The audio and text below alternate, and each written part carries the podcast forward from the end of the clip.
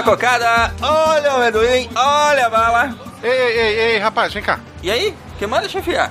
Nossa, eu tô há 20 minutos nessa fila aqui, o trânsito costuma ser tão parado assim? Ó, doutor, o senhor tem pontos de fidelidade? Oi? Fidelidade! Pontos pra trocar por informação, tá ligado? Tipo avião, saca? Pontos? É, é claro que não. Co- como é isso? Ah, é assim, a cada X reais gastos comigo, o senhor ganha pontos. Depois, os pontos acumulados, a chefia troca por bala, por bola de praia, por camiseta, DVD, chaveiro, uma infinidade de coisas. Informação? E as informações. Ok, me dá 10 cocadas e 10 pacotes de amendoim. Opa! Vou fechar antes hoje. Aí sim, aqui tá, chefia. Deu 50 reais. Tudo isso? Toma! Agora me diz, esse trânsito vai ficar assim por quanto tempo? Olha, não sei não, senhor. Eu abri o negócio hoje, também tô estranhando essa fila aí toda. Seu inútil! Você me fez comprar esse monte de coisa que eu faço. Bem, o senhor ainda tem os pontos, né? Pra serem resgatados.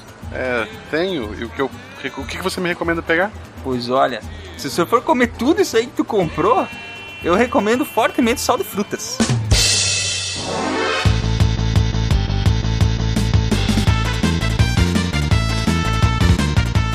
Aqui é Silmar de Chapecó, Santa Catarina e com os meus pontos, acho que eu vou querer aquele jogo de boxe. Eu sou Eduardo de Curitiba e a probabilidade de você lembrar essas milhas é a mesma probabilidade de um, de um acidente de avião. Olá, eu sou o Eloy, do blog Mestre das Milhas. Estou aqui a convite, um convite muito legal para falar sobre milhar, milhas e pontos. É isso aí, visitem o blog Mestre das Milhas. Isso foi o jabá no meio da apresentação. Olá, pessoas do Rio de Janeiro, Fernando Malta. E o sonho de qualquer um que gosta de voar é ter aquele cartão Mega Blaster do George Clooney e Up in There. Esse, você vai ensinar pra nós como ganhar ele depois, Eloy? Esse é o meu cartão. Nossa! Olha só. Não, se é pra ter o cartão do George Clooney, é o bate-cartão que ele tem no, no filme do, do Schumacher. Aqui é o Tarek Fernandes de Anápolis e na série The Affair ninguém tem pontos de fidelidade. De Gaspar, Santa Catarina, aqui é Marcelo Guaxinim. E a minha dieta favorita é de pontos. Eu sempre tento bater o maior score possível.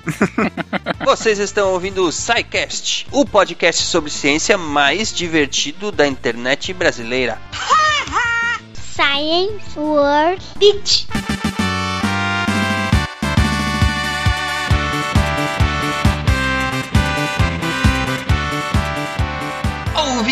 Queridos, bem-vindos à sessão de recadinhos do SciCast. Eu sou o Silmar. E eu sou a Jujuba. Boa noite, Jujuba. Como vai? Muito bem, vamos lá.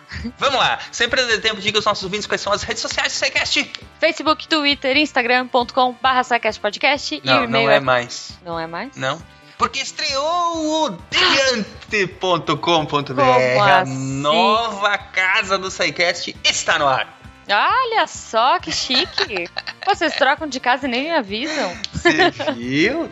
Então, para os ouvintes que estão desavisados, o SciCast está de casa nova. Lançamos um novo portal, deviante.com.br, onde, além do SciCast, tem muita informação, muitos posts diários sobre ciência, cultura, entretenimento, tecnologia. É meio que tudo que eles sempre pedem, né? E agora a gente resolveu fazer. É um novo jeito de todo mundo curtir o ecossistema do SciCast agora de forma ampliada, né? Uhum. Ou, como diria no universo Star Wars, é o. Como é que Universo é que fala? expandido? Uni- universo expandido. Muito bom. Então lá tem mais podcasts, tem os nossos parceiros do Meia Lua Cast, que estão Uhum. publicando lá com a gente podcast sensacional sobre games Sim. e com muita informação sobre todas as áreas. Além do que, outros podcasts que estão para estrear, né, Juliana? Sim, eu tô muito ansiosa. Sim, o É pessoal o meu não projeto. perde depois de É um esperar. projeto secreto. Muito bem. Então visitem lá deviante.com.br. Temos lá ciência, tecnologia, games, entretenimento e muitos podcasts bacanas para vocês. Sim. É legal, Silmar, que a gente vai.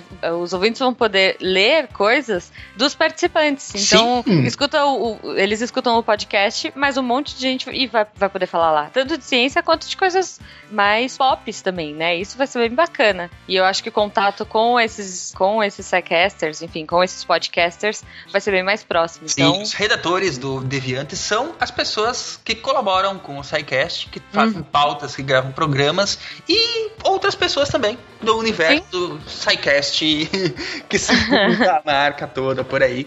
Então eu É espero que vocês aí. gostem. Tem lá todos os atalhos que vocês precisam para assinar, para visitar as redes sociais novas e tudo mais. E é isso aí, vamos adiante, porque hoje, Juliana, nós estamos na Campus Party graças ao nosso patrocinador, que é muito legal, Uhum. maxmilhas.com.br. Max Milhas, na verdade, a Maria está aqui com a gente na, na Campus Party graças ao Max Milhas. Muito verdade. Eu comprei a passagem dela para ir para Campus Party por causa do Max Milhas, que Tá nos vendo? ajudou a economizar nas viagens. É isso aí, gente. É muito legal. É um esquema todo maluco, é tipo um mercado livre de milhas. Ou você, você coloca suas milhas e para vender e você compra a sua passagem com as milhas das outras pessoas e eles fazem tudo na hora e é uma mágica e funciona e é bem mais barato.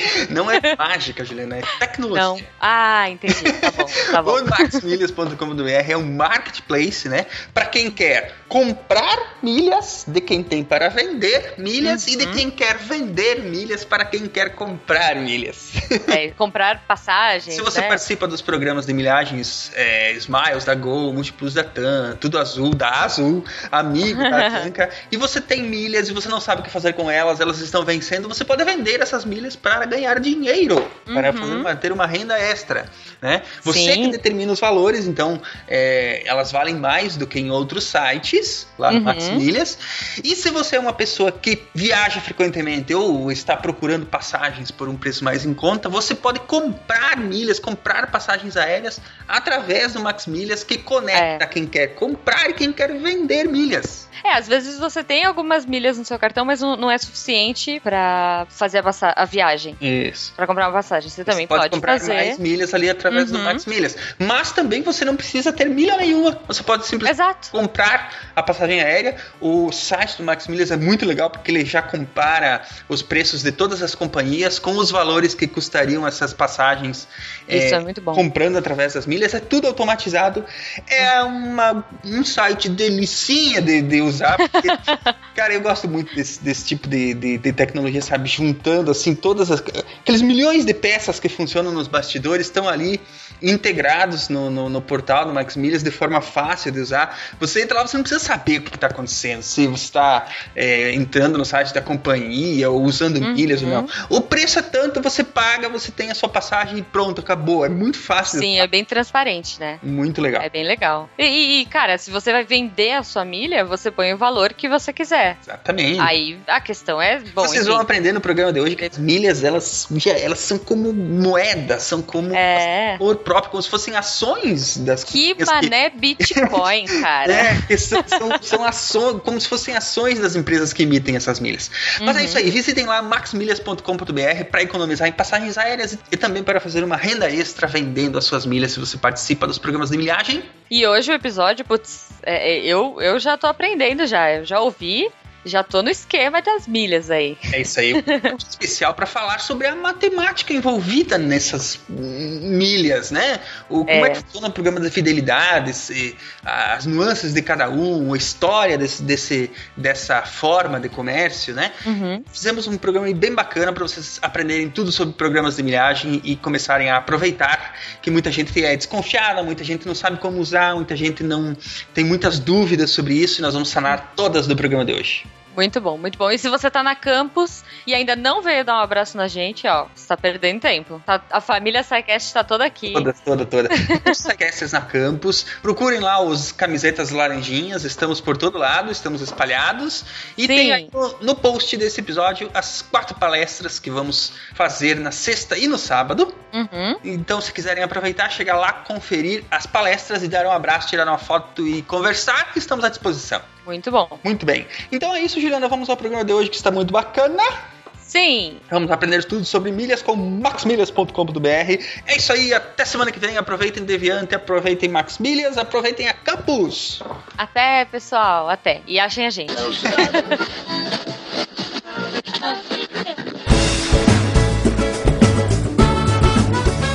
Attention please, this is the final uma compra aqui, outra colar. O uso do cartão de crédito, seja na padaria da esquina ou naquela mega loja de shopping, é a principal fonte dos pontos de fidelidade. Essas pequenas migalhas de consumo podem virar um belo ciabatta à beira do Mediterrâneo, se trocarmos por milhas aéreas, por exemplo. Ou uma cafeteira nova, que na verdade você mal usará e só comprou porque não sabia o que fazer com os pontos que estavam quase expirando. Seja como for, apertem os cintos e vamos aprender mais sobre a matemática dos pontos e dos programas de fidelidade. Observação: este episódio vale mil pontos de vantagens no SciCast. Pode trocar por um abraço mesmo.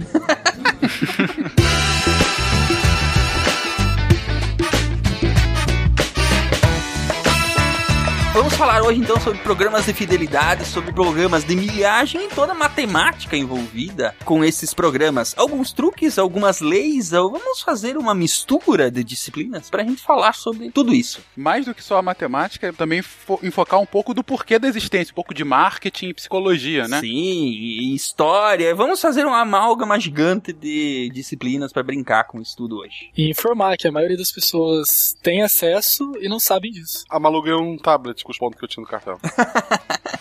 Mas vamos lá, como é que foi que começou, afinal de contas, essa brincadeira dos programas de fidelidade e por que, que eles existem? É, alguns dizem que foi a Western Airlines, um programa que eles criaram lá em 1980, de chama- é, chamado Travel Pass, que eles só tinham uma rota, a rota era de Los Angeles para São Francisco, e a cada cinco viagens, a cada cinco idas e voltas, é, o cliente ele ganhava 50 reais de bonificação numa, numa próxima compra, ou ele poderia acumular esse valor e é, poder comprar uma passagem com esse valor que ele foi ganhando. Só que muitos não aceitam esse programa sendo o primeiro, porque surgiram programas é, anteriores e ele não é bem um programa de fidelidade como a gente conhece hoje, né? Com pontos e milhas aéreas como é o padrão hoje em dia para caracterizar um programa de fidelidade. É, então, se a gente pegar a United Airlines, é, em 1950 ele já tinha um programa que rastreava é, os dados, é, eles tinham um banco de dados com boa parte dos clientes que utilizavam os serviços deles.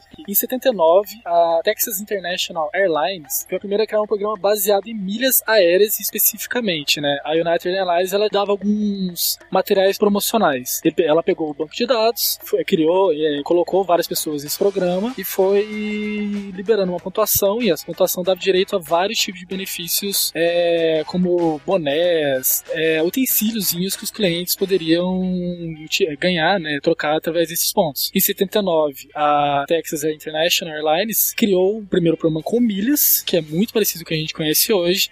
Em 1981, a American Airlines criou A-Advantage, que é considerado o primeiro grande programa mesmo do tipo, precursor de todos os programas é, de fidelidade como a gente conhece hoje, né? Um ponto só, Edu, que eu acho interessante, vocês veem que ah, essas estratégias começaram a acontecer no final do- des- da- dos anos 70, início dos anos 80, ah, e isso tem uma explicação é, é, até legal do porquê.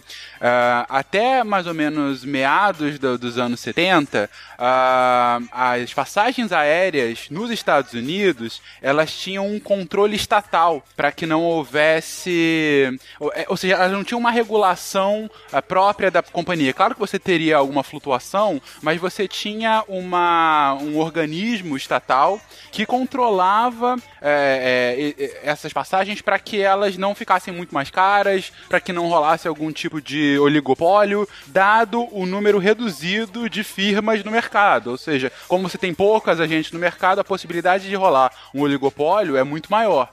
Só que, mais ou menos no final da- dos anos 70, é, é, isso foi revogado e a partir de 77, 78, as empresas aéreas tiveram a possibilidade de alterar é, o preço da sua passagem aérea.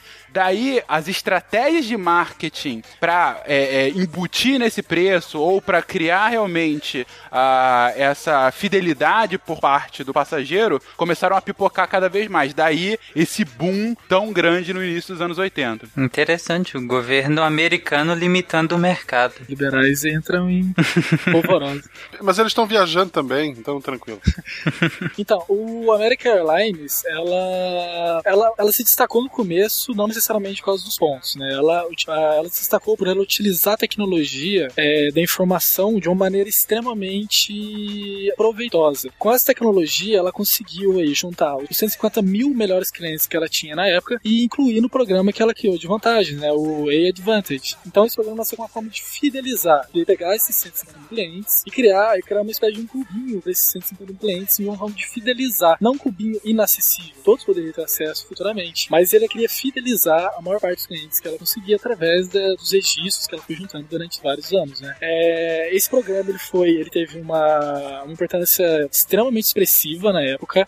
Ele realmente foi um divisor de águas e é, foi tão grande a comoção criada em cima desse programa que logo depois a United criou o é, MyWage Plus como resposta a esse programa que teve sucesso. A propaganda foi tão bem feita, mas tão bem feita da United que o Wall Street Journal na, na época criou a primeira reportagem é, do tipo, né, destacando esse tipo de programa novo entre aspas, porque o, na matéria ele colocou o, a United como precursora, como pioneira na, na, em programas de milhagem e não a American Airlines, que foi realmente pioneira do, desse tipo de programa. É, o Street criou então essa matéria, impulsionando mais ainda que o programa MyWage Plus é, fosse para frente. E durante muitos anos ele foi o mais utilizado nos Estados Unidos. Né? A grande vantagem dele é que só do cliente entrar no programa ele já ganhava 5 mil milhas só de entrar, não precisava fazer mais nada, só de você ter acesso a esse programa e ser um participante você já ganhava 5 mil milhas. 5 mil milhas eu faço o que? Eu te compro um chaveiro? Não, na época você podia usar essas milhas, né, para é, comprar futuras viagens, para utilizar essas milhas como são hoje, por exemplo, para, é, por exemplo, uma viagem de Curitiba para São Paulo custa 35 mil milhas, vamos colocar aí como exemplo. Essas 5 mil milhas poderiam ser usadas para adicionar nas outras milhas que você vai conquistando junto com as viagens que você ia acumulando ou é, tinha um desconto, ou você poderia trocar também por uma questão, tipo assim, é, uma viagem de Curitiba a São Paulo custa R$ 1.500. Quanto consigo com 5 mil milhas é, tirar desse, desse total? É, acredito que na época esse valor de 5 mil deveria ser mais substancial, porque no outro programa, por exemplo, você tinha diretamente viagens, então você ganhava viagens futuras. Então, para esse programa ficar tão popular com 5 mil milhas e que não perdiam a validade, aí eu acho que eles tinham um impacto mais substancial. E não, não era só um desconto numa viagem futura, entendeu? Eu acho que ele tinha um valor maior de mercado das milhas na época. Até porque, né, comparando as moedas de hoje e da época, completamente diferente. Ah, com certeza. Até porque, exatamente, né? Esse foi um dos primeiros programas. É, até eles é, entenderem como funcionava isso e tudo mais, é, eles, eles não conseguiram fazer um programa inicial que desse o maior lucro para eles. Igual, por exemplo, as empresas aéreas conseguem calcular, jogando, por exemplo, a quantidade de milhas para trocar para uma viagem um pouco mais alto, que com certeza era na época, né? Daí que é interessante, você falou em, em lucro. Eu, eu acredito que nessa época ainda não tinha a ideia de que esses programas gerariam lucro direto, né? No caso, porque não tinha comercialização desse, dessas milhas, né? Essas milhas eram bonificações, então você não tinha ideia de um lucro direto com milhas. Era mais como é, fidelização né? direta mesmo. É, você ganhar um, um, um, agrado, e esse agrado teria que ser proporcional, com o tempo foi melhorando, claro, porque ninguém queria boné e brinquedinho. Você ganha um agrado para você, entre escolher duas operadoras que agora tem livre mercado, você escolheria aquela que te dá o agrado melhor. Então acho que a questão não era tanto o lucro direto, mas sim você manter o cliente na sua empresa, já que agora o mercado está mais competitivo porque está aberto. É, até se você analisar como foi feita a questão de. parecia uma, é, uma guerra, uma guerra fria entre essas duas empresas. Sendo que o, a United criou o MyWage Plus em resposta né, ao Way Advantage. Ou seja, é, ela queria realmente tirar os clientes, não, não realmente tirar, porque não é necessariamente uma disputa, mas ela queria é, adquirir o máximo possível de clientes, né? Que seria a fidelização é, que você está falando, né, Tati? Exatamente. Até tirar também, mas principalmente manter os que já tem. É tipo podcast. Não, não concorrem, mas não queria destruir o outro.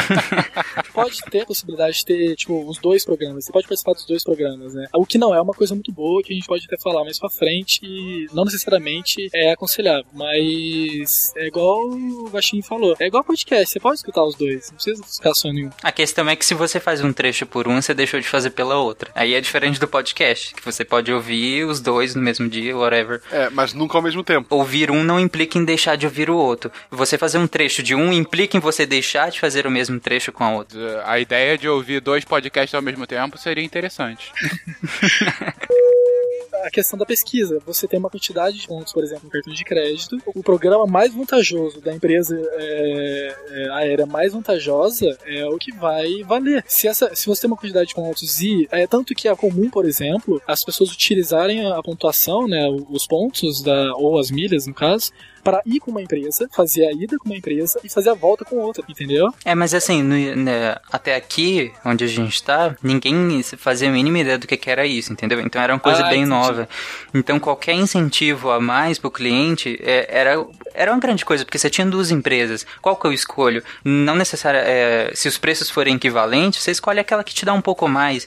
E aí com os programas agora você tem uma viagem a mais, agora você tem pontos que você pode trocar por, acho que acredito que na época não muita coisa, mas era alguma coisa. Entendeu? Qualquer coisa a mais da outra já era um atrativo. Mas aí eu, eu, eu fico com, com a seguinte pergunta, e até aí parando um pouquinho de analisar isso por parte das empresas, e eu vou pedir muito a ajuda do Eloy para responder.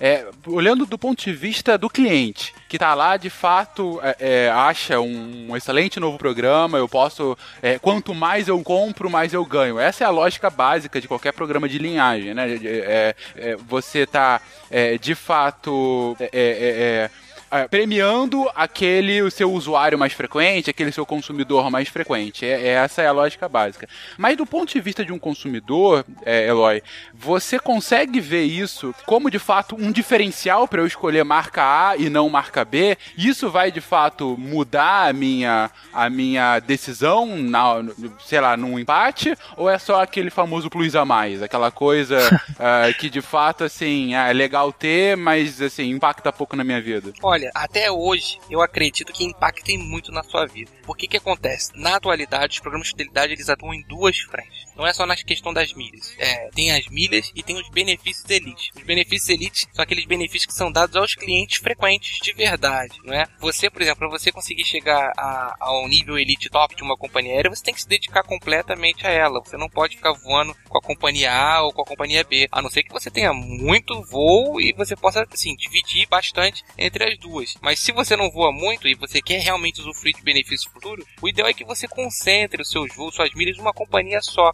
Porque qual é o maior benefício hoje que um passageiro procura na companhia aérea? Eu acredito que seja você ir para a classe executiva sem ter que gastar o dinheiro necessário para comprar esse bilhete, né? Que é o, são bilhetes muito caros. Então o que, que acontece? Você vai escolher um programa que facilite o seu upgrade para que você faça uma viagem mais confortável, sem gastar dinheiro. E isso só é possível se você puder é, concentrar tudo numa companhia só, a virar diamante no caso, ou Executive Platinum, geralmente o nível top da companhia que te fornece um upgrade gra- gratuito, né? E além do mais, você pega as milhas, né? Quanto mais top você for, mais milhas você ganha. Então é uma lógica de que quanto mais você se dedica, investe numa empresa, você se fideliza a ela, mais você ganha, entendeu? É, é, tem uma, uma lógica que a gente tá vendo de pelo menos cinco anos pra cá, mas cada vez mais frequente, tem até um post no seu blog sobre isso, ah, de uma, é, uma nova tendência por parte das companhias aéreas, e a gente ainda tá nessa questão da- da- das companhias aéreas e não indo para outros,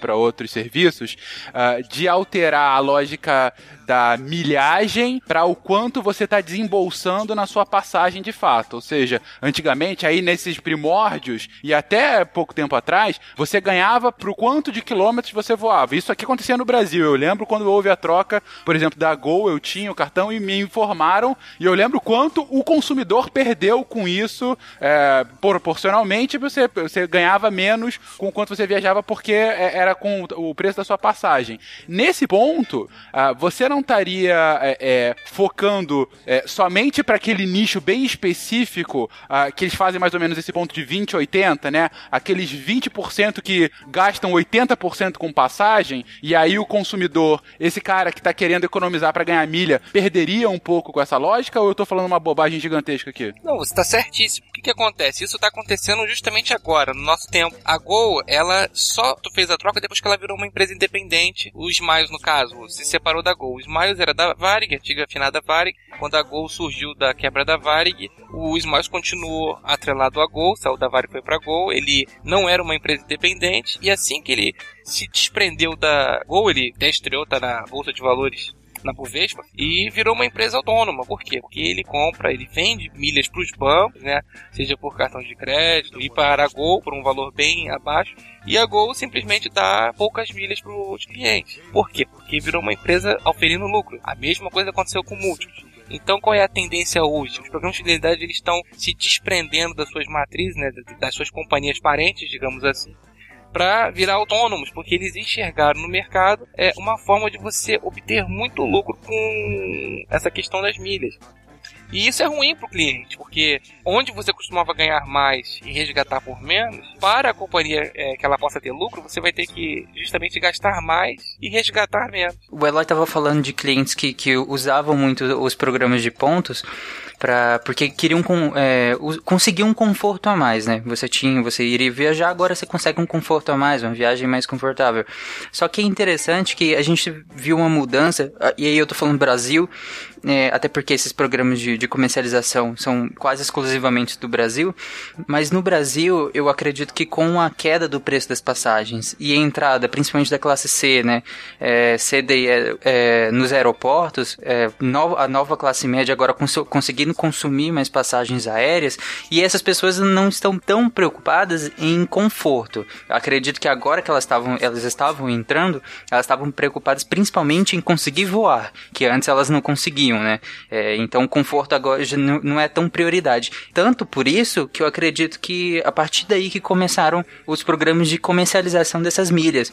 Porque agora você não está mais tão preocupado com conforto, você está preocupado em voar de fato. E se você não precisa voar, ou você não está conseguindo voar, esses pontos acabam ficando ali. Então é aí que surge o gap que, é, de comercializar esses pontos. Por essa nova massa de pessoas que estão entrando e, e conforto não é a prioridade, já que até pouco tempo nem voar eles voavam, entendeu? um grupo de pesquisadores fez é, uma pesquisa relacionada a isso que você está é, falando. Se os programas de fidelidade, vantagens que as empresas ofereciam, era um tipo de motivação para a escolha inicial para por uma dessas empresas, né? E lá tem a resposta de que não, não é, não é uma coisa que o cliente leva em consideração para tomar a escolha. Mas a pesquisa foi feita nos moldes de programa de fidelidade desse, da, da, do início, né?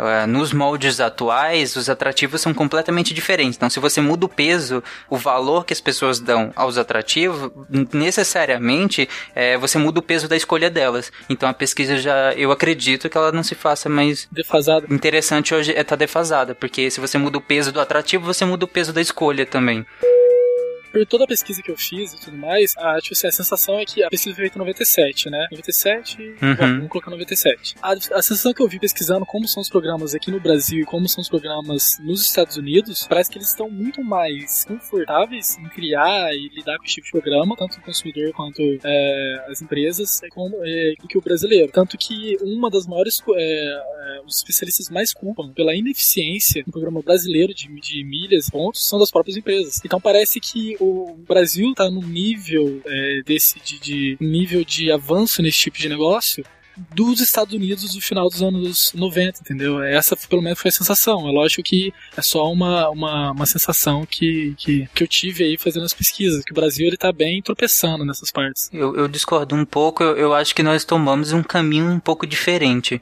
Então eu não acho assim que a gente esteja tão atrasado. Eu acho que a gente que tomou um caminho um pouco diferente. Eu acho que principalmente as pessoas têm pouco interesse. Então talvez por isso o impacto aqui seja, seja menor. Mas não sei se a qualidade é menor, mas o impacto com certeza. É que, igual o Eloy falou, né, que muitos programas talvez não sejam vantajosos para o cliente em si, entendeu? Essa, pelo menos, é, tipo, a sensação que eu tive fazendo algumas pesquisas do, de programas dos Estados Unidos é que realmente lá o cliente ele tem uma vantagem concreta, assim, uma, um benefício concreto, vamos colocar assim. Aqui no Brasil parece que o cliente não sai ganhando, entendeu? Eu posso dar um exemplo muito bom nesse caso. Nós temos hoje no programa de fidelidade da Petrobras, o Premia, vocês devem conhecer, né? E o Premia ele uhum. inaugurou o portal Premia Viagens. Então, por exemplo, eu, de curiosidade, eu tinha 10 mil pontos no Premia, eu acumulei abastecendo o carro, que é aquele negócio, você não tem um gasto a mais, você vai ganhar aqueles pontos lá que ele tá te dando, te oferecendo. E eu fui querer emitir uma passagem Rio-São Paulo porque na, essa ponte aérea tava cara nessa data. E eu verifiquei o seguinte, que esse portal do Premier Viagens, ele estava vendendo para você a passagem com pontos, ainda solicitava mais uma quantia extra de dinheiro. E no final das contas, é, chegava, chegava a ser engraçado, porque se eu fosse comprar na mesma companhia aérea, a passagem na ponte aérea sair, por exemplo, 300 reais. Se eu fosse comprar no Premier Viagem, ia sair, por exemplo, 5 mil pontos, mais 400 reais. e eu achei aquilo assim um absurdo. Eu até fiz um post no blog sobre isso no ano passado, 2015. Falei que pra mim isso é uma, um caso de má fé, fraude praticamente. Na Petrobras, eu não acredito.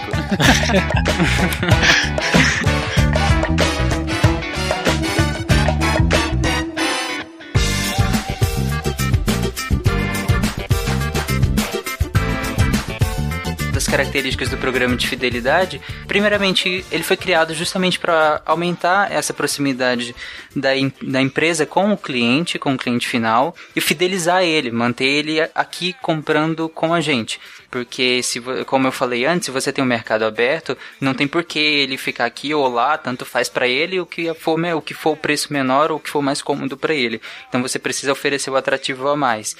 E aí, no caso, ele, ele, se cadastra na sua empresa, você tem um banco de dados, você tem. Uh, você tem dados sobre o seu cliente, você sabe o que, como que ele usa o dinheiro dele. Isso é extremamente importante, principalmente com a evolução dos negócios. E aí depois a gente fala do Big Data.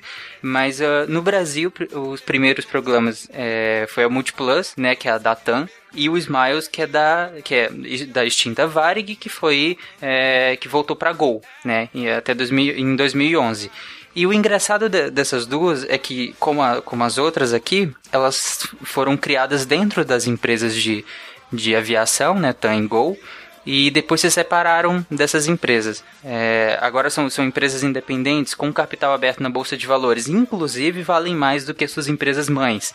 Então a, a empresa derivada, é, esses de fidelidade, a Smile e a Multiplus, elas valem mais do que a Tanya Gol hoje na bolsa de valores e são derivadas delas que se separaram para comercializar pontos, até porque como eu falei antes, o ponto antes não era um produto em si, ele era agregado, ele era um bônus, uma bonificação. Hoje já é visto como um produto, tanto que os bancos compram, empresas compram pontos de, de da, das, dos programas de milhagem, por exemplo, dos programas de pontos. Ele virou quase um indexador, como... É, quase, ele virou quase ações também, é, né? Porque exatamente. tem até cotação, entendeu? Uhum. Dependendo da, da, empresa, um ponto vale mais, um ponto vale menos, dependendo da, da, disponibilidade dele no mercado, ele vale mais ou menos. Então é quase ações também da empresa. É, o que me... É, justamente, por ser quase um indexador, gostei da frase do, do, do Silmar, é, me chamou a atenção outro número que eu vi num estudo da, da PricewaterhouseCoopers, mostrando que em 2013, mais ou menos 10 milhões de pontos de viajante frequente, né, pontos de milhagem,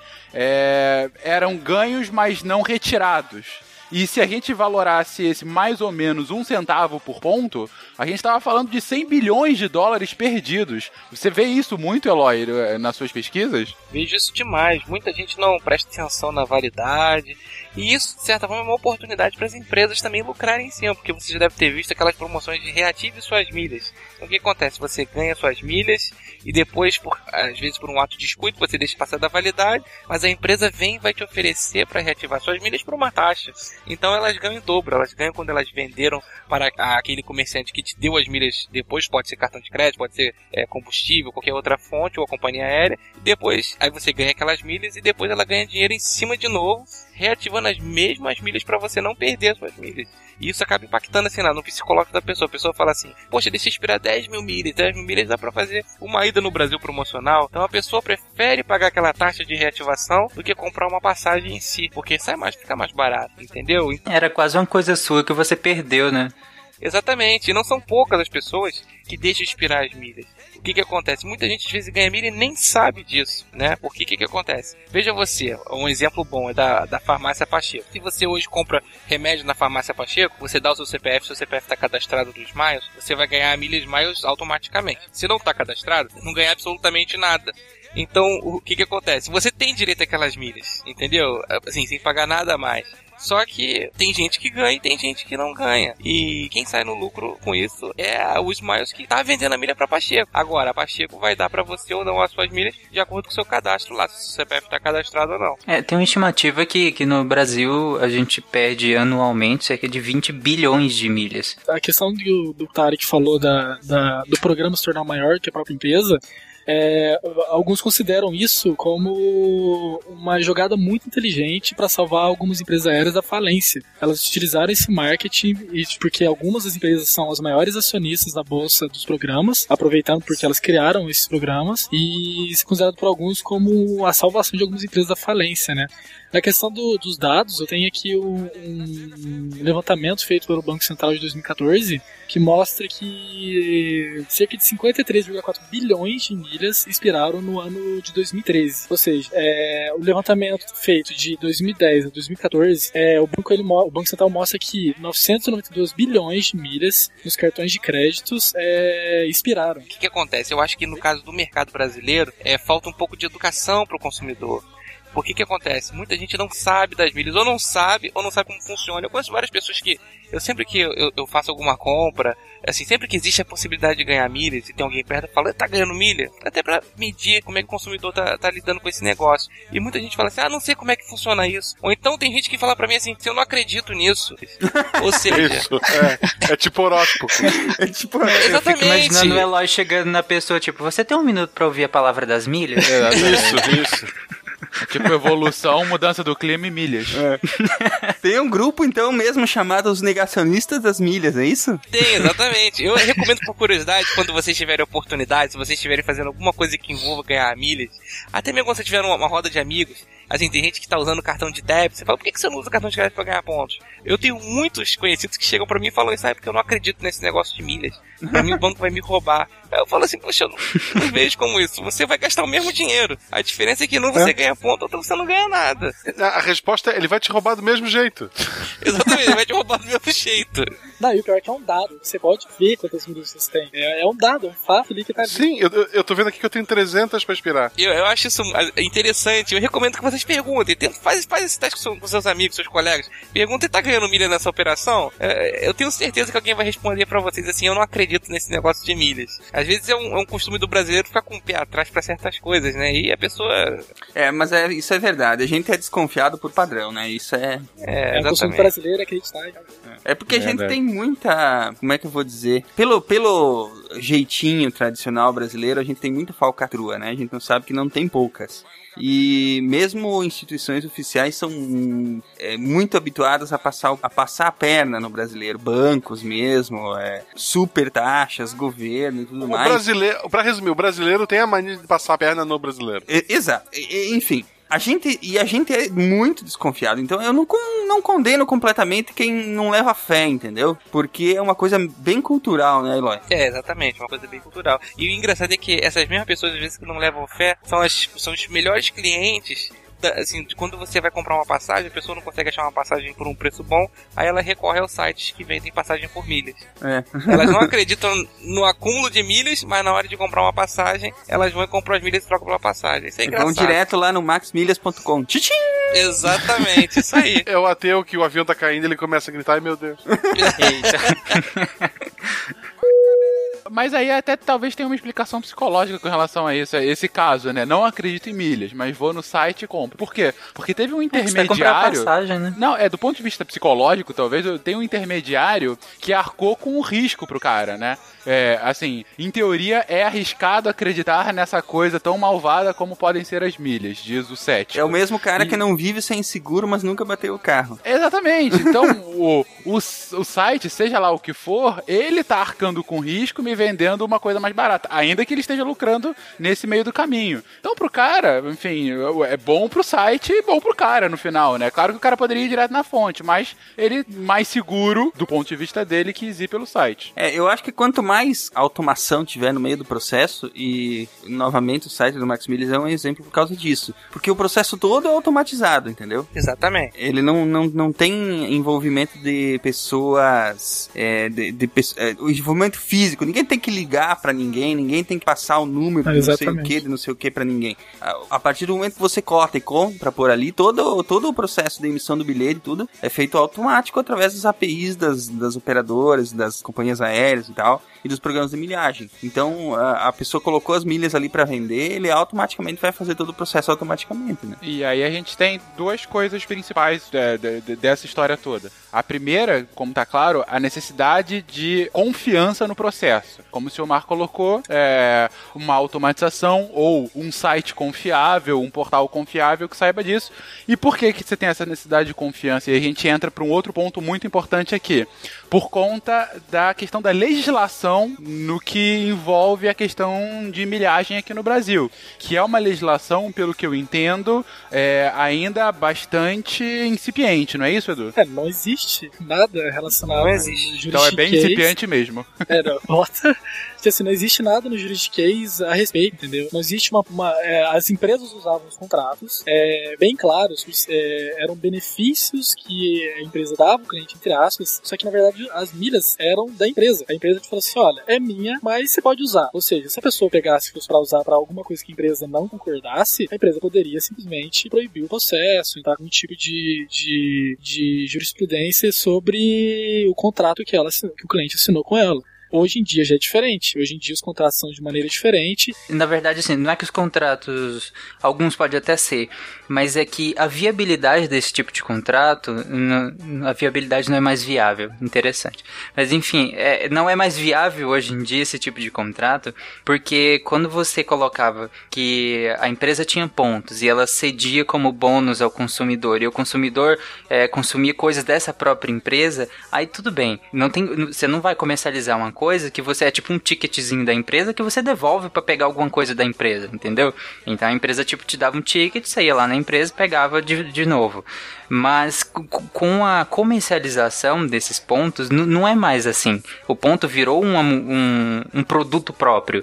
E como no Código de Defesa do Consumidor, se a relação é onerosa entre a empresa e o consumidor, que é, ou seja, você não poder comercializar é, esse produto. Eles não podem fazer isso. O produto é seu, é um produto. Você não tá ganhando de graça, você tá pagando por esse produto. E as pessoas, ah, mas eu tô ganhando quando eu consumo. Tá, mas você paga um pouco a mais nos cartões de crédito, por exemplo, é, na anuidade do cartão. Ou mesmo no preço das passagens você paga um pouco mais, porque eles já, tão, eles já embutem um certo valor no preço das passagens.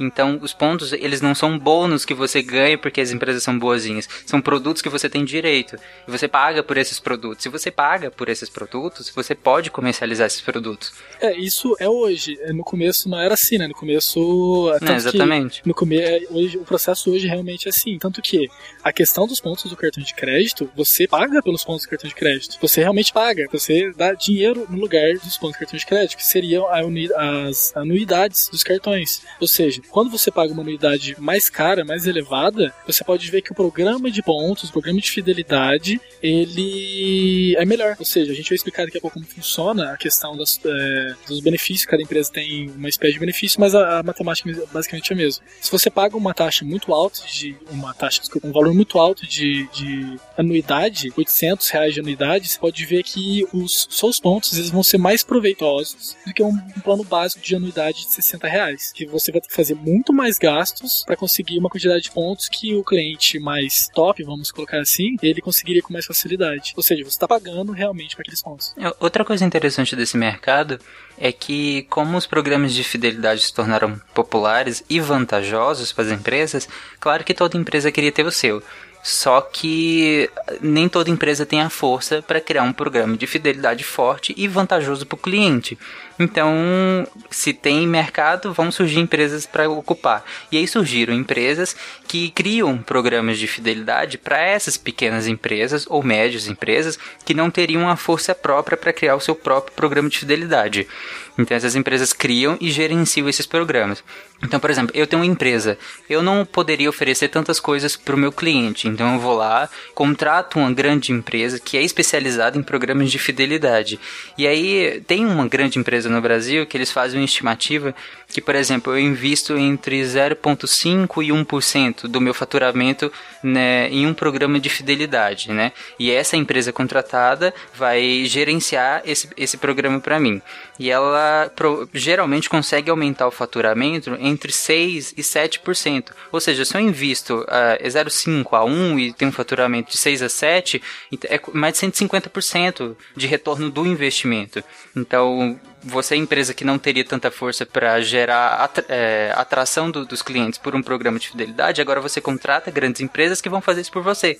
E o melhor, essas grandes empresas, elas geram dados, porque elas não simplesmente, é, o cliente não simplesmente consome isso e vai ganhando, ele precisa fazer um cadastro. Com o cadastro, vai gerando dados, dados de consumo é, gerais. E essas empresas comercializam também os dados e usam, e as próprias empresas que contratam essa grande empresa usam usam os dados na, nas suas próprias políticas.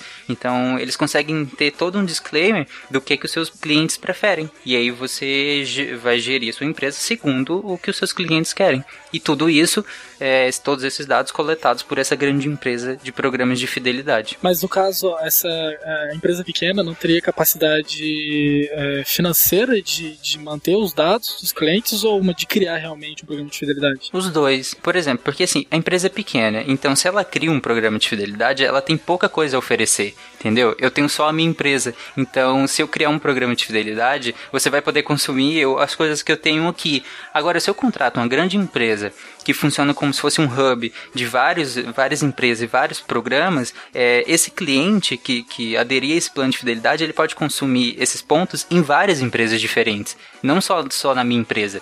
Então, entre o, e aí uma visão de cliente, entre eu quero, eu vou escolher. Aí eu vejo um plano de fidelidade que tem várias empresas que eu posso usar meus pontos, e um outro plano de fidelidade que eu tenho uma empresa lá, que tem o seu próprio plano de fidelidade. Então, é óbvio que eu vou escolher aquela que eu posso usar os meus pontos de maneira mais diversificada. E é aí que está a força dessas empresas de, de, de programas de fidelidade, essas que gerenciam esses programas para essas pequenas ou médias empresas. Aí seria uma espécie de uma rede de benefícios, né? Sim, porque você está juntando diversas pequenas empresas e grandes também, é, concentrado é, num só portal, né? Digamos assim. É, Exatamente. E, e, o diferencial desses portais, não só pela escala que eles dão, é também pela possibilidade de você conseguir ter uma mensuração melhor do valor desse ponto, do valor dessa milha. Eu soltei um dado um pouquinho atrás que faz essa pesquisa da, Price que uh, para a pesquisa eles consideraram que uma milha, um ponto de milhagem valeria um centavo de dólar. É, Eloy, é esse o valor mesmo? Porque eu também já vi em outros lugares que essa poderia ser às vezes um centésimo de centavo. Uh, enfim, tem um, uma estimativa que uma empresa pode usar para chegar no, no quanto vale de fato uma milha, ou, ou, até uma estimativa em que o consumidor pode usar para ter mais ou menos uma noção do valor que ele tem consigo, né? O quanto vale esse meu ativo intangível? Olha, isso é uma questão até que o pessoal às vezes briga comigo pelo seguinte: para a empresa, a empresa pode até sim avaliar o valor da milha, porque para ela é, é quase que uma constante. Agora, no caso do consumidor, eu acredito que isso é uma coisa assim que varia demais. Porque o valor da milha, na verdade, não é quando você adquire ela, e sim quando você usa ela.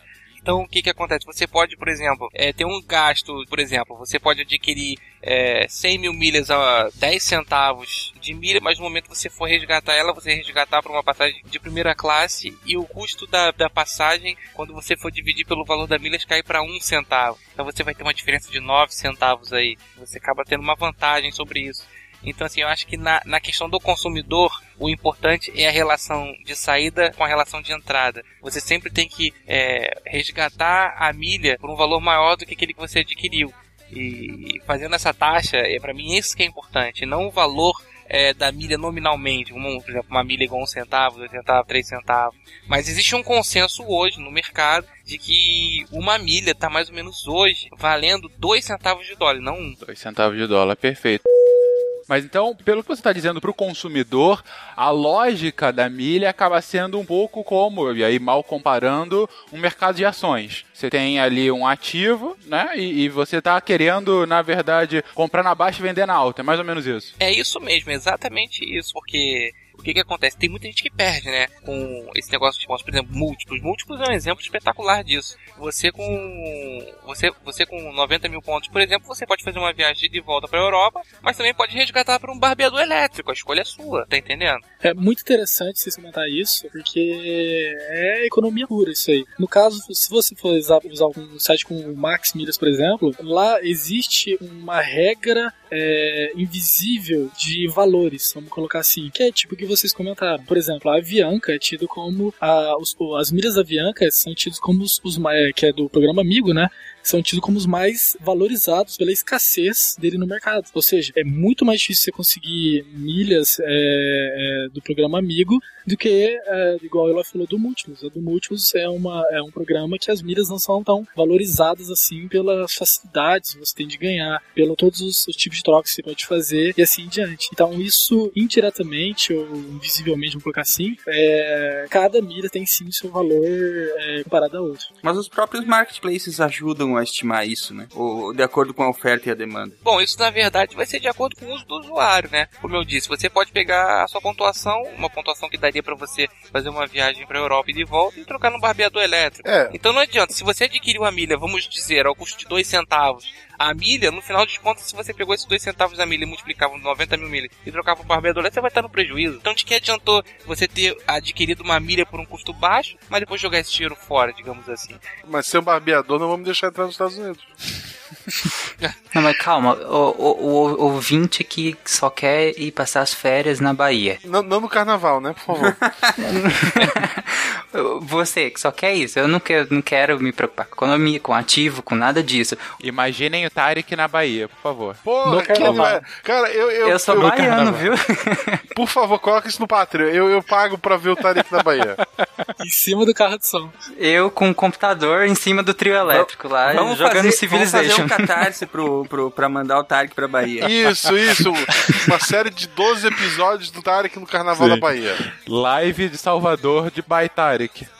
Um abadá e 50 reais pra passar uma semana. É, isso é foda. abadá não, pelo amor Mas enfim, você que só quer ir lá no Carnaval de Salvador da Bahia, e aí não quer se preocupar com ativo nem nada disso, você, é, o interessante desses sites é justamente isso. Você entra, coloca o seu destino, exatamente como aquele grande site de compra de passagens, você coloca seu destino, a sua data, vai sair lá um, um- discriminando a- as empresas e falando o, o valor dos o quantos pontos precisa que é interessante porque se você tem pontos, você nem precisa ficar consultando empresa por empresa, você pode ir lá, colocar como se você fosse comprar e, e consultar. Por exemplo, eu tenho tantos pontos e aqui, olha aqui, essa passagem precisa de tantos pontos. Você não precisa de empresa em empresa. Ou se você não tem ponto, não quer saber de ponto, nem tá a mínima para isso, você pode também entrar no site e comprar uma passagem normalmente, que você compra de uma outra pessoa que se preocupou com pontos e tudo, mas enfim, você tá comprando mais barato muitas vezes. Eu comprei muitas passagens mais baratas. Não é que todas as vezes ele é vantajoso, mas ele cria mais uma possibilidade. Só que nesse caso, todo mundo ganha. Não tem ninguém que perde nesse tipo de transição. Principalmente você que vai pro Carnaval de Salvador, Não, você no caso, né, Tarek? É, você, né?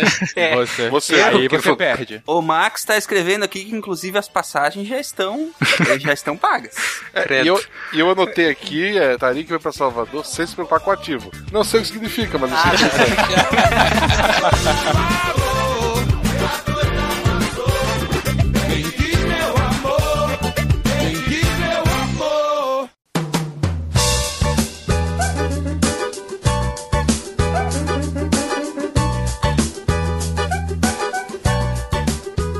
interessante quando você vai comprar passagens mais em cima da hora, que geralmente é aquelas que estão mais caras, ou para lugares que são muito cotados, que são as passagens que estão mais caras também, lugares turísticos ou, ou passagens muito em cima da hora. Geralmente, nesses casos, fica mais barato com milhas do, do que comprar diretamente na empresa. E lá no site ele te mostra lá o valor que tá na empresa para aquele dia e horário e o valor com as milhas e o valor em milhas também. Tem passagens que chegam a custar mais que o dobro do que se você fosse comprar, é, fazer todo o trâmite na Maximilian. Ou seja, você vai conseguir ir, sobrar dinheiro pra comprar o Abadá e ainda é, ter dinheiro pra ficar todos esses dias. De tão econômico que fica o processo, entendeu? Mas aí, gente, é, dois pontos é, para pegar aí de- dessas últimas falas. O primeiro que a gente está concluindo é, ok, ah, o Eloy colocou muito bem que é, é a- no, em geral, um ator racional que quer maximizar é, essa sua lógica de milhas vai tentar comprar na baixa, vender na alta e ótimo fazer o maior lucro possível em serviços.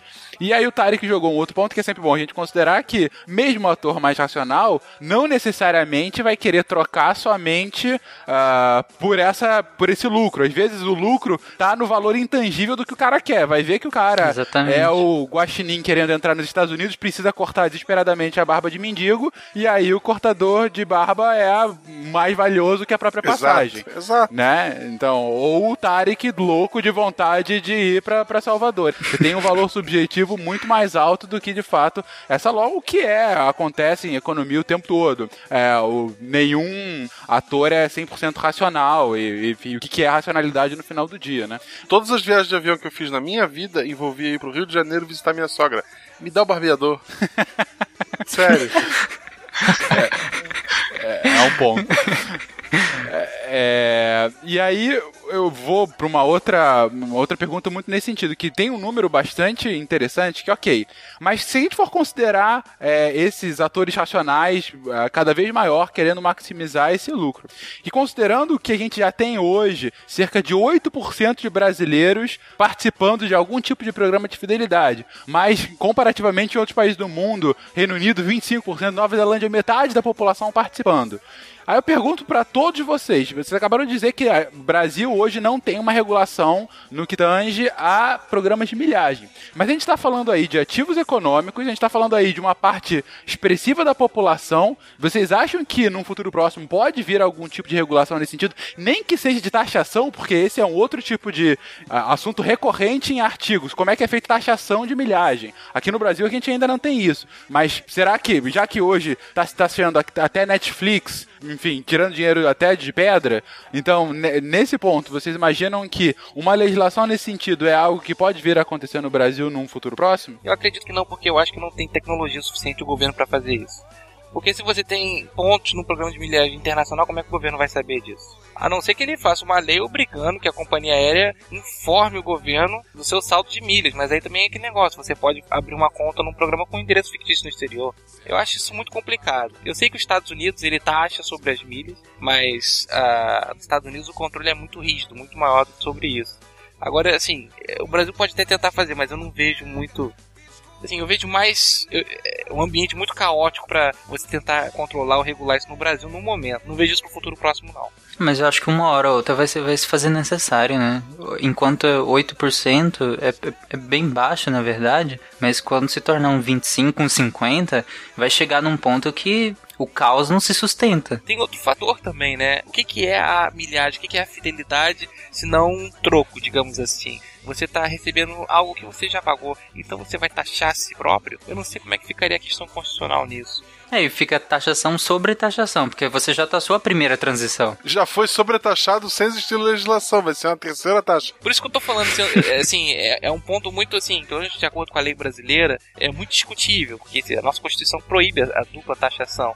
Então, você quando compra uma passagem, você já está sendo taxado. Tá? Aí você vai ser taxado de novo para receber uma coisa que você já pagou. É, é, muito esquisito isso, né? Então tem que, tem que ver, né? Se bem que no Brasil, você quando importa algo, você paga um tributo em cima do outro, escalonado aí também. Eu te dou um caso fácil de, de dupla, tripla, quádrupla taxação, que é muito recorrente, é a questão de lata de alumínio. Vocês sabem, a lata de alumínio aqui no Brasil, a gente tem uma reciclabilidade de cerca de 98, quase 99% das latinhas são recicladas. É o maior Sim. país, é o país que mais recicla a lata de alumínio no mundo. É, uhum. E para você revender a taxa de alumínio, a lata de alumínio reciclada, você tem que pagar um novo tributo. E o que defende a associação, a Abra Latas, né, da Associação de Latas, é justamente, olha, eu já paguei o tributo quando eu produzi esse alumínio no primeiro momento. Eu estou reaproveitando, na verdade está havendo uma dupla é, tributação. E como o alumínio tem uma, um, alto grau de reciclabilidade, essa latinha pode ser reciclada de novo, de novo, de novo, e a cada vez ela vai pagar mais um tributo. Ainda que seja, sabe, ponto 001 centavo, De repente você está pagando várias vezes o mesmo tributo pro governo de uma lata de um bem que já foi produzido. Só por diminuir a pegada ecológica você deveria ser isento. Ah, eu não quero entrar nem nesse, nessa questão. É, não, mas não, não, mas assim, mas assim, olha só. E é bom lembrar o seguinte: o Brasil é o país que mais recicla isso, não porque a gente é o coração do Capitão Planeta, nem porque a gente vai salvar o mundo. É porque a gente tem um monte de gente que precisa de uma renda e catar-lata é uma Isso é opção. importantíssimo falar, é verdade. Exata- Exatamente. Mas como aqui não é para de reciclagem assim, de pontos, é, mas ainda assim, é, continuando no, no ambientalismo, uma das críticas que a gente viu sobre o sistema de pontos em específico para passagens aéreas é justamente ah, o que ele poderia ah, incentivar passagens, em especial de passageiros frequentes, que aumentaria a emissão de gases de efeito estufa.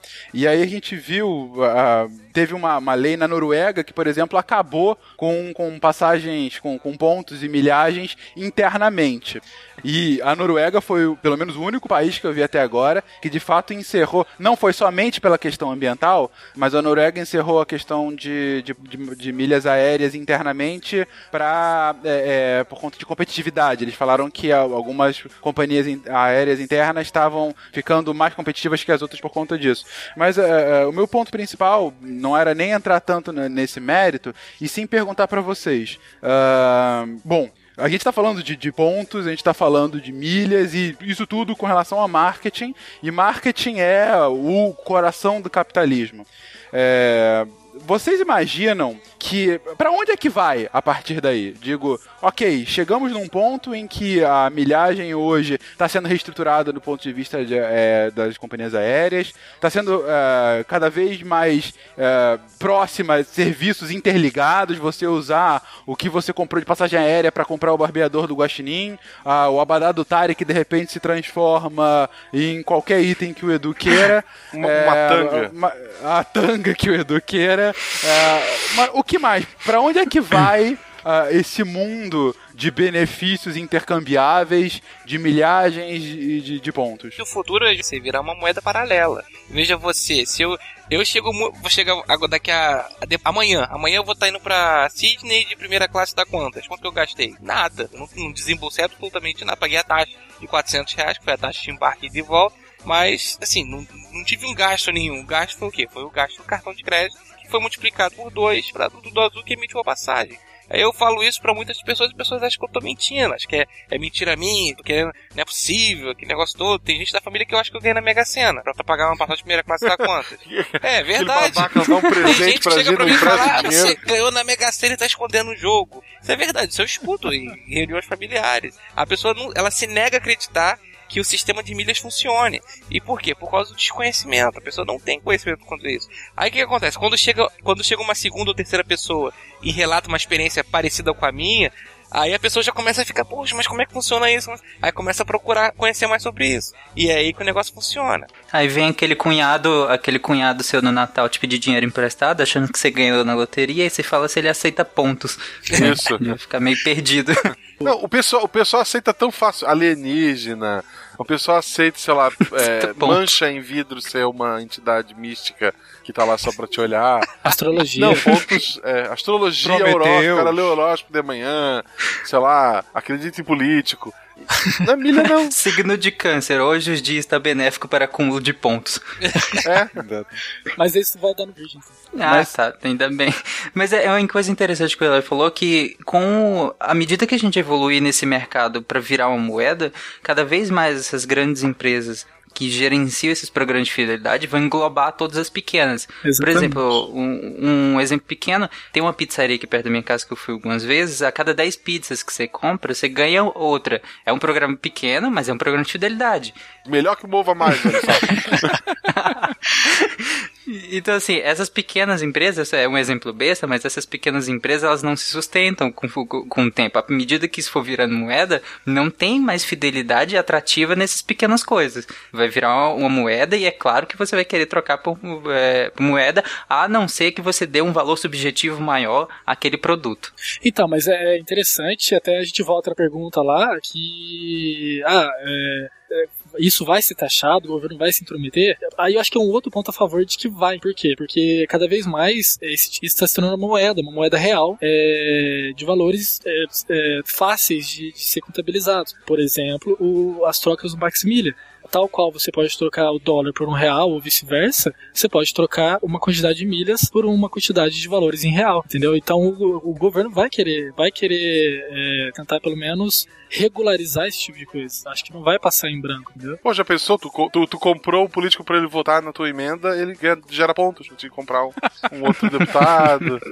É, mas eu, eu, eu, coloco outro ponto. Será que vai ser vantajoso continuar com o programa de fidelidade depois que o governo se intrometer nisso? Porque a gente não sabe como que o governo vai se intrometer nisso, né? É uma, é uma imprevisibilidade muito grande. É, aí, justamente para sumarizar esse ponto final, então, a gente tem, por um lado, do parte do Brasil, vocês veem como um futuro a simplificação e, mais do que isso, um maior entendimento por parte da população dos benefícios uh, de, de programas de, de pontuação e de milhagem.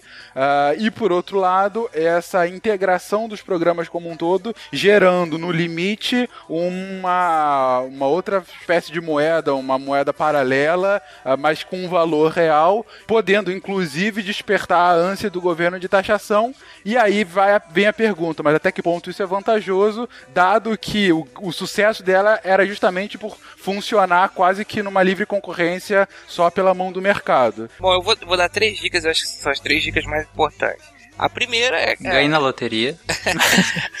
Case com alguém que trabalhe lá. Na, na é, se você casar com alguém da companhia, você viaja de graça pro resto da vida, né? Nos Estados Unidos existe. Exato. O pessoal fala assim: marry me and fly for free. É, a, a, esposa do, do, Lito conta que certa vez ela queria uma, uma. uma torradeira, eu acho, que não encontrou no Brasil. Ela foi até o aeroporto, pegou o avião, foi para os Estados Unidos, comprou a torradeira, voltou. Sim, Só. é passagem. É que eles chamam de D3. É a passagem é, gratuita para os funcionários e familiares funcionários. Mas voltando às dicas do programa de fidelidade, o, assim, a dica mais importante de tudo é, independente se você é, é fiel ou não a um programa de fidelidade, é sempre acumular os pontos. Por exemplo, você vai na, na farmácia, está comprando remédio, você pode não ter Smiles, mas vai lá, abre a conta do Smiles que é gratuita e acumula os pontos do Smiles. Mesmo que você não pretenda usar, nunca deixe é, um ponto ficar assim inútil, né? Digamos assim. Sempre que você tiver a possibilidade de acumular pontos, você deve acumular esses pontos. Por, uma, por menor intenção que você não tenha de usar ele no futuro. Mas é bom ter. Aquele negócio, é melhor ter e não precisar do que precisar e não ter. É, essa é a primeira dica que eu dou. A segunda é justamente utilizar das promoções combinadas para você ganhar mais pontos. Vamos supor, se você está com 10 mil, 20 mil, 30 mil pontos no cartão de crédito, por exemplo, a Tudo Azul está fazendo pontos em dobro, os Miles ou a múltiplos. Você aproveita dessas promoções para dobrar o seu número de milhas. É claro que nesse caso, quando você passa do cartão de crédito para o programa de fidelidade em si, você vai mudar a data de validade das suas milhas. Então é e também está sujeito à disponibilidade do programa. Então nesse caso é, é necessário um estudo prévio para saber se você tem alguma intenção de viagem, pelo menos no próximo ano. Tá? O Ipiranga ele oferece para você mandar não sei quantos lotes de botar aqui 40 mil milhas por múltiplos e você pega 20 de volta. Então você não, não fica assim descoberto. Você manda uma parte, você produz milhas no múltiplos por um valor abaixo do que se você fosse comprar essas milhas e ainda ganha um, um residual no Ipiranga de volta, se você quiser usar combustível ou eventual outra coisa. É, então a segunda dica é justamente essa: você combinar a promoção. Inclusive no Mova Mais, se eu não me engano, esse, nesse início de ano, os seus exercícios físicos você ganhava Contava ponto dobrado. Aham. Uhum. Ô, oh, beleza, eu tô, eu tô fazendo exercício todo dia, menos os dias que tem gravação. Eu, eu tô gravando todo dia, Bruno, tem que fazer exercício. Isso, e a terceira dica é justamente é porque é, a primeira dica na frente de você nunca perder a milha, né? A segunda dica na frente de você acumular as milhas é, em dobro, triplo, assim, se aproveitar das promoções combinadas. E a terceira dica é na frente do resgate. Porque o resgate, você volta e meia, você deve estar vendo no múltiplos, tem um saldão de pontos, né? Que eles te dão 30% no valor da, do que eles estão realmente cobrando. É você resgatar os valores reduzidos. Por exemplo, a, a Air France, KLM, elas todo mês elas fazem uma promoção de milhas reduzidas com 50, 25% se emitir passagens. É, todas as companhias aéreas elas têm um período de é, milhas promocionais e que o valor pode chegar até metade do custo normal de emissão. E hoje em dia, com os miles e múltiplos, você, eles têm parceria com os portais de compra. Caso o seu desejo seja comprar algum produto né, com as milhas, você tem aquele chamado saldão, né? Que teve agora do Multis, né? Que fez 30% de desconto. Se você for comprar um barbeador elétrico, em vez de gastar 100 mil pontos, você gasta 70 mil pontos. Então você acaba ficando com um pouco mais de milha. Então são essas três, três dicas que eu dou. E se você quiser ser uma pessoa, se você é uma pessoa muito generosa, é, ganhou muitas milhas, mas não sabe o que Altruísta. fazer, altruísta, você é o Eloy, já foi pra todos os lugares do mundo, tá com milha sobrando pelo ladrão, o que, que você pode fazer também com essas milhas? Você pode doar suas milhas para uma instituição de caridade. Você sabia disso? É, exatamente. A, a MSF, por exemplo, Médicos Sem Fronteiras, eles recebem é, milhas, por exemplo, com 1.500 pontos né, de, de- desses programas, já é possível fazer uma doação para um tratamento de desnutrição em algum país do mundo que a MSF esteja presente. A Unicef também aceita várias. Então é só entrar aí. No, a gente vai deixar um link na postagem. Você entra lá e se quiser doar suas milhas. Isso é bem legal. Não, não gaste mais do que deveria pra não ficar endividado e poder continuar comprando, o- o- cuide bem das suas milhas. Não acumule desilusões, acumule milhas.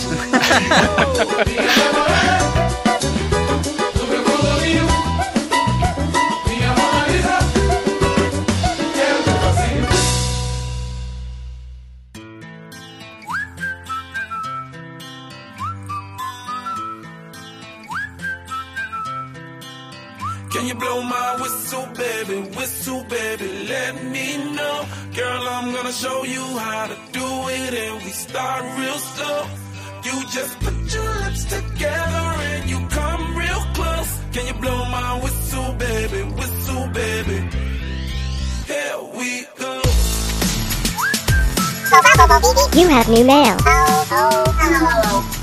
Sejam bem-vindos, seja de fim de semana, moral de recados do SciCast. Assim que recebemos seus recados, e-mails, comentários, todo tipo de feedback, além de viagens no tempo. Eu sou Marcelo Guaxinim, Eu sou a Fernanda. E eu sou a Jujuba. Como assim viagem no tempo, Guax? porque nesse momento a gente está no passado, mas enquanto os ouvintes estão ouvindo isso, a gente está na Campus Party. A gente está em São Paulo.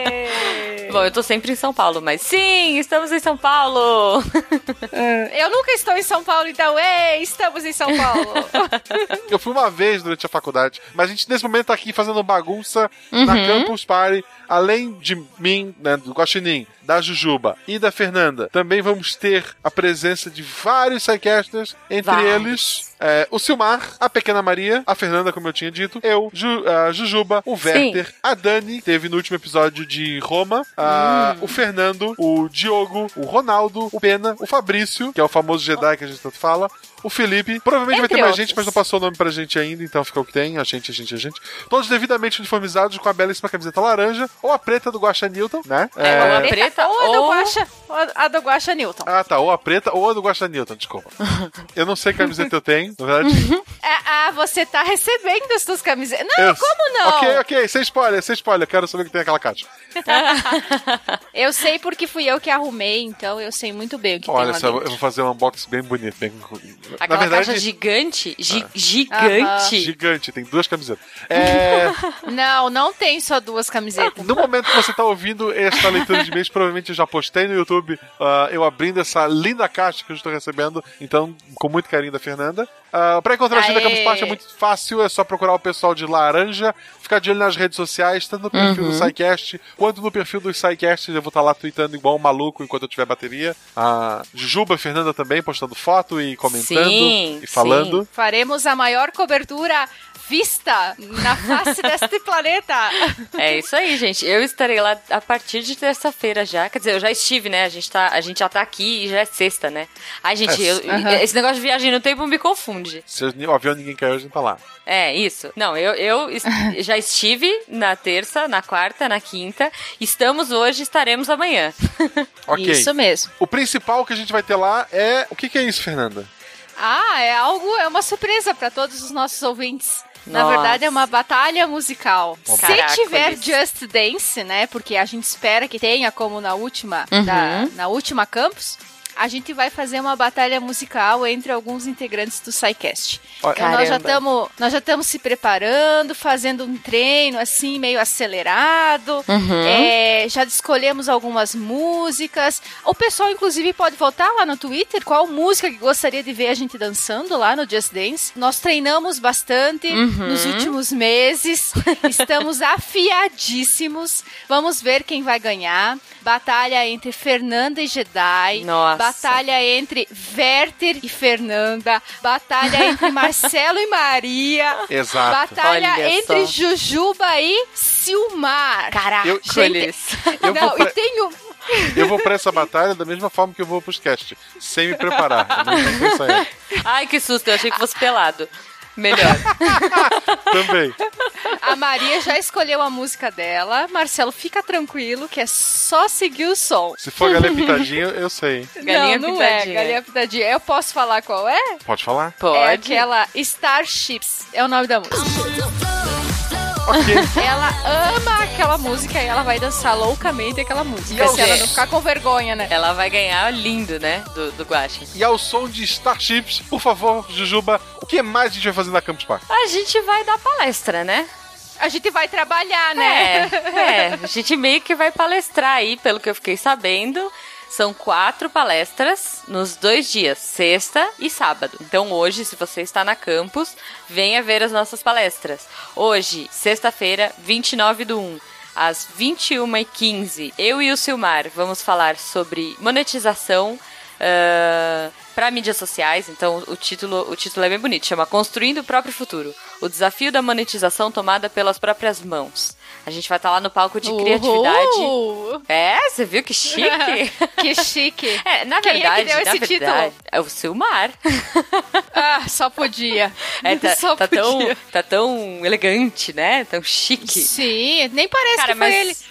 mas, né? Bom, na real, o resumão é que a gente vai falar de publicidade para podcast, a gente vai falar desse mercado, a gente vai falar como é que tá e, enfim, é bem interessante se você for, se você for um curioso, se você quiser ter um podcast ou fazer um podcast ou ver como é que as coisas funcionam, vai lá que a gente vai falar sobre isso. E às 22h15, o Silmar e o Guacha vão fazer a palestra Mudando o Futuro, Transformando Ciência em Entretenimento. Vai ser lá no palco Ciência. Fala aí, Guacha, como é que vai ser essa palestra? Então, primeiro eu vou ter que. é, essa palestra abre comigo sozinho, fazendo um mini stand-up. Já tá aqui ensaiadinho. Você vai estar de Ai, ai. Porque o Silmar vai estar na, na palestra anterior, a hora que acabar lá, ele vai ter que correr pra participar Isso. dessa palestra. Então você Então, vai dar uma antes enrolada. da gente realmente assim. começar, antes da gente começar, tem lá uma- um stand-upzinho que tá preparado aqui pra fazer vocês rirem ou não. É, e se o Silmar não aparecer, eu toco a palestra sozinho, porque as falas dele nessa palestra eu que escrevi também. Então tá tudo certo. Ai, ai, ai. Mas a gente vai- Mas como Mas a assim? gente- mas a gente vai falar basicamente é, dessa ideia de transformar o ensino de ciência em uma maneira divertida, no slogan do SciCast. É, mostrar que tu pode ensinar ciência sem ter que ser aquela coisa chata, maçante. É, e a minha experiência é mais voltada para a área de educação, é mais o, o foco que eu vou estar dando, mas ela serve para todo mundo. Eu prometo que não só eu vou ensinar a fazer a ciência divertida, como a ideia é ter uma palestra divertida também. Pô, Hum, demais. que legal. Eu espero que eu, Eu vou consiga estar lá correr. assistindo. Ah, eu quero correr pra ver É, também. revezamento então, quarto- espera aí, quatro tá enrolando né? stand-up, cara. é, né? Eu es- espero que os palcos fiquem perto pra que a gente consiga sair correndo que nem os malucos e chegar a tempo de ver a de vocês. Mas no sábado, dia 30 do 1, a gente também tem palestra, certo, Juba? Uhum. É isso aí. E quais seriam? Ó, então sábado, acordem cedo. No- cedo é relativo também, né? Cedo, Porque 11 15 e... pra meio-dia. Cedo. Pô, pra um sábado, não sei, eu, eu acordo tarde no sábado, mas não percam, porque vai ser muito legal. O, vai ser a palestra da Fê e do Werther, que vai ser o futuro do planeta Terra. Fala aí, Fê, que, como é que é essa palestra? O que que... Imagina só, dois biólogos, dois ecólogos, né? Porque eu e o Hum. Ai, Werther meu somos Deus. ecólogos. Falando sobre o planeta Terra. Né? Então a gente vai falar um pouco sobre toda essa questão dessa problemática ambiental. Aham. E no final vai fazer um grande questionamento, uma grande discussão, é para levantar justamente essa questão. Será que ainda temos, ainda podemos voltar atrás e ainda podemos dar um outro futuro ao nosso planeta? Se não o futuro de simplesmente destruir ele, como nós estamos fazendo, nós seres humanos estamos fazendo? Né? Ai, nós vamos Deus. falar um pouco sobre pegada ambiental, sobre é, aquecimento global, sobre é, toda a problemática ambiental, né? Tudo Uhum. isso que vai afetar o, o nosso planeta. E aí a gente vai saber se no final vai ser um. um- se o último slide final for o do feliz? Oli. É, se o último slide for. Eu, eu- eu vou tentar. é, vou tentar hackear o- a palestra de vocês pra ver antes do final, pra ver se vocês vão pôr um Ah. slide do Oli e se eu vou ficar desesperada. É, porque o nosso futuro. É, Ai, meu Deus. Sem quando a spoiler, gente sem começa. spoiler. Tá, sem spoiler, sem spoiler. Depois Tá, disso tá, a gente tá. vai almoçar e Sim. voltamos às três e meia da tarde com que palestra, Jujuba? É, o tema das três e meia vai ser computação verde ou sustentabilidade computacional e responsabilidade nos negócios. Caracas, esse nome é bonito, hein? Computação verde. É tipo plantar um. É- Computador como- verde, plantar será? grama no, no, no teclado? É como usar Deve o seu ser. gabinete como vaso, deve ser um esquema desse. Deve, deve ser um workshop. Deve ser bem legal, gente. Olha, o Diogo e o Ronaldo. Não, coitados. Só porque eles não estão aqui. A gente falou mó bem de todas as palestras, né? Agora a gente falou pra Ana deles. É sacanagem, gente. Ó, o Diogo e o Ronaldo são caras super antenados em informática, em computação, no que, no que a gente tem aí hoje de mais high-tech pensando em computação verde. Se você não sabe o que é, vá lá ver. Eh, leve seu gabinete antigo, leve um quilo de terra. Não, mentira. É, tá não, gente. querendo, é. Já pensou? Seria engraçado chegar uma galera lá com Nossa. uma... Vamos fazer isso? Não. Vamos levar um. Ah, não. ah, ah, Pessoal, Vamos, vamos, Ju. Além das palestras, você pode encontrar os sidecasters pela campus pra conversar, pra bater um papo, pra tirar suas Sim. dúvidas, pra abraçar, pra bater foto. Ah, pode dar balinha pra gente. Pode, É, nossa, Pode super dar pode. qualquer coisa pra gente. Não, não. Uhum. Alimentos que foram manipulados, que não são industrializados, eu não vou comer. É, brownie Ah, eu tá. dispenso, galera. É, é, não sei, não sei se você lavou a mão. Então, é. Ah, é, não é nada pessoal, gente, é só higiene. Ah, Mas a gente vai seguir vocês também, porque nós, Isso. nós tietamos os ouvintes também. Os ouvintes que foram na, na. Comic Con viram que eu fiquei atrás deles, caçando eles e tirando foto com eles. Então a gente vai repetir isso. Se você olhar E pra talvez- gente meio que fizer uma cara de que reconheceu, ferrou. A gente vai seguir você. E, pessoal, essa é. É. a chance de vocês nos tietarem, porque, como a gente falou, este é o ano laranja. Você já deve ter visto que o SciCast mudou a logo, mudou o site. Nesse Sim. momento, já estamos. Como é que eu pronuncio o nome do novo site? Deviante. deviante. Deviante. É É, francês? ou- deviante. Deviante. Isso. Deviante. isso. Deviante. Ok. Devi- devi- Tem que falar deviante. Esse site vai reunir não só ciência, não só o nosso querido e amado SciCast, como também tecnologia, games, entretenimento. Cinema. Ah, cinema. Tudo, gente. Tá incrível. O podcast do pessoal do Meia Lua Cast, lá, o podcast de games, Uhum. está no nosso portal agora. Outros podcasts podem surgir, talvez, né, Jujuba? Sim, sim, eu acho que Com tem alguns podcasts em breve aí. Será, caminho. Jujuba? É, Ah, Será? eu Nós- fiquei Algum sabendo. projeto secreto, talvez? É, eu fiquei Estamos sabendo aí. arquitetando, estamos arquitetando. Então, visitem lá o novo site, tem bastante texto, está começando agora. Uhum. também gosta de escrever, quem tem ideia para texto coluna, a ideia de fazer parte de ajudar o SciCast ou o Deviante é agora. Então, É. dá uma olhada lá, confiram, porque esse é o nosso ano. E se você gostaria de ver um tema, mas não sabe ou não gosta de escrever, manda pra gente a sua sugestão que a gente escreve lá, com a nossa cara SciCast de cera. E se ainda assim você quiser ver as palestras depois, porque perdeu o dia, elas estarão no YouTube da própria campus. Provavelmente Uhum. vai ter uma ediçãozinha e vai entrar ah, os melhores momentos no canal do SciCast. Então acesse o canal ah, Uhum. do YouTube para ter essas informações. Ah, quem estiver em casa durante a palestra pode assistir as palestras ao vivo. Ano passado eu assisti todas as palestras do SciCast ah, de casa, do trabalho. Do trabalho não, porque eu não sou faculdade. né? Mas eu, esta- eu estava Não, em casa não, desde meu horário de trabalho. Eu levei minha casa pro trabalho nesse dia. Olha É, mas eu acompanhei todas as palestras do ano passado. Então, quem não vai por algum motivo, acompanha também, comenta nas Uhum. redes sociais. Vamos ah, falar bastante da Campus Party, vamos falar bastante do SciCast e ajudar cada vez mais esse projeto lindo a crescer. É certo, isso aí, meninas? galera. Muito certo. Certíssimo. Então vamos, vamos dormir, vamos descansar, né? Porque amanhã, amanhã é sexta, né? Isso, na madrugada. Isso. Se tu tá ouvindo isso na madrugada de quinta, amanhã É. sexta é dia de me abraçar. E é dia É de, dia de Just me Dance. abraçar. É dia de me abraçar. Eu sou Será mais quem que vai ganhar mais bra- abraço, Guaxa? Eu, eu, eu sou mais fofinho. hein? A gente Ah, vai eu levar sei que plaquinha. você é mais fofinho. Tipo evento de anime, assim, abraços grátis. Eu acho Tu que podia deveria. levar, João. Tu tinha que levar, João. Tu foi Eu vou levar, sorteada vou- pra levar. Tá bom, Tá. Eu, vou, eu vou levar Leva, amanhã então, leva. gente. Vou levar, vou levar. Quem me, Então abraçar, tá. quem me abraçar na campus e perguntar qual é o projeto secreto, eu conto o projeto secreto. não, não, não, não, aí é sacanagem. Olha aí, só. ó. Não. Pode abraçar todo mundo, gente. Eu vou levar aqueles contador de células, sabe? Pra gente contar os abraços. Eu não sei como é que é um Marcelo. contador de células, eu quero ver agora. É um negocinho que tu vai apertando, tipo contador de moeda, contador de dinheiro. Ah, Às vezes colocar o dinheiro dentro, tu vai contando e vai apertando o botãozinho. Aí tu vai Hum. contando as células no microscópio e vai apertando o botãozinho. Aí no final você não precisa contar mentalmente. Tu só vê quantos, quantos numerozinho deu lá. Olha Mas pra ajudar a gente só vale abraço de seres multicelulares, né?